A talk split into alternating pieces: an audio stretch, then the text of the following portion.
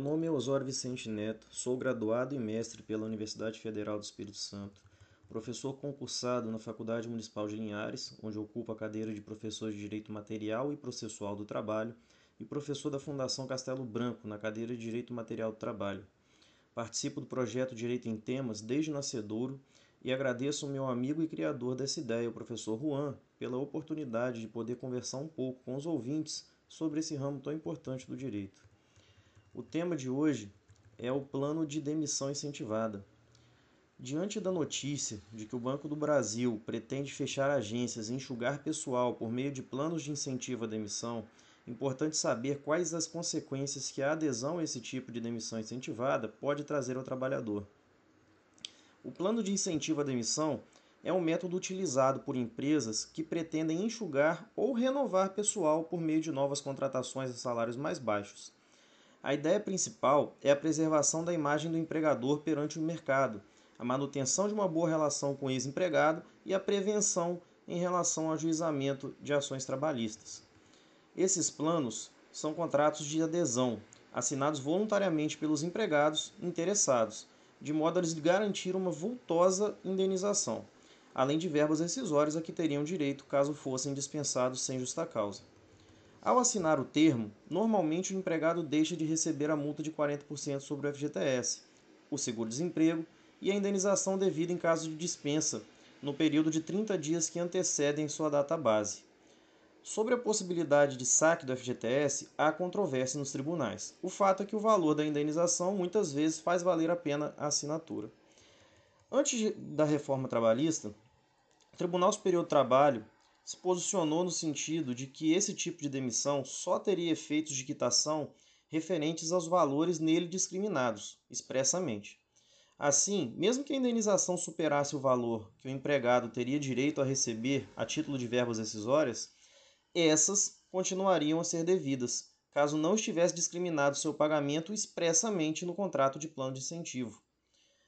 O Tribunal Superior do Trabalho, na verdade, protegia o empregado de ser eventualmente sugestionado por seu patrão a aceitar uma oferta ruim por meio da apresentação de um valor global que, para um olhar leigo e desavisado, poderia parecer interessante. A lei, no entanto, nada previa sobre esses planos. Com a reforma trabalhista, Contudo, foi dada uma nova roupagem aos planos de incentivo à demissão, pelo menos aos que são criados mediante participação efetiva do Sindicato dos Empregados. De acordo com a redação do artigo 477b da CLT, incluído aí pela reforma trabalhista, o plano de demissão voluntária ou incentivada para dispensa individual, plurima ou coletiva, previsto em convenção coletiva ou acordo coletivo de trabalho, enseja quitação plena e irrevogável dos direitos decorrentes da relação empregatícia, salvo disposição em contrário estipulada entre as partes. Ou seja, caso o empregado adira a um plano criado mediante a participação de seu sindicato, ele dará total quitação ao extinto contrato de emprego, de modo que, via de regra, nada mais poderá reclamar na justiça sobre esse vínculo que se encerra, a não ser que conste expressamente na adesão alguma ressalva em relação a algum direito que o empregado entenda não ter sido quitado. Ou seja, né, inverteu-se a lógica anterior. A grande questão que a lei não resolveu, no entanto, foi como ficaria o saque do FGTS e o pagamento da multa de 40%. De fato, como se trata de um pedido de demissão por meio de adesão voluntária, a lei do FGTS não caracteriza como devida a multa de 40%, nem mesmo permite ao empregado a realização do saque do FGTS, a não ser que a empresa ou a filial em que o empregado trabalha esteja em processo de extinção, como deverá ocorrer com algumas agências do Banco do Brasil, segundo os noticiários.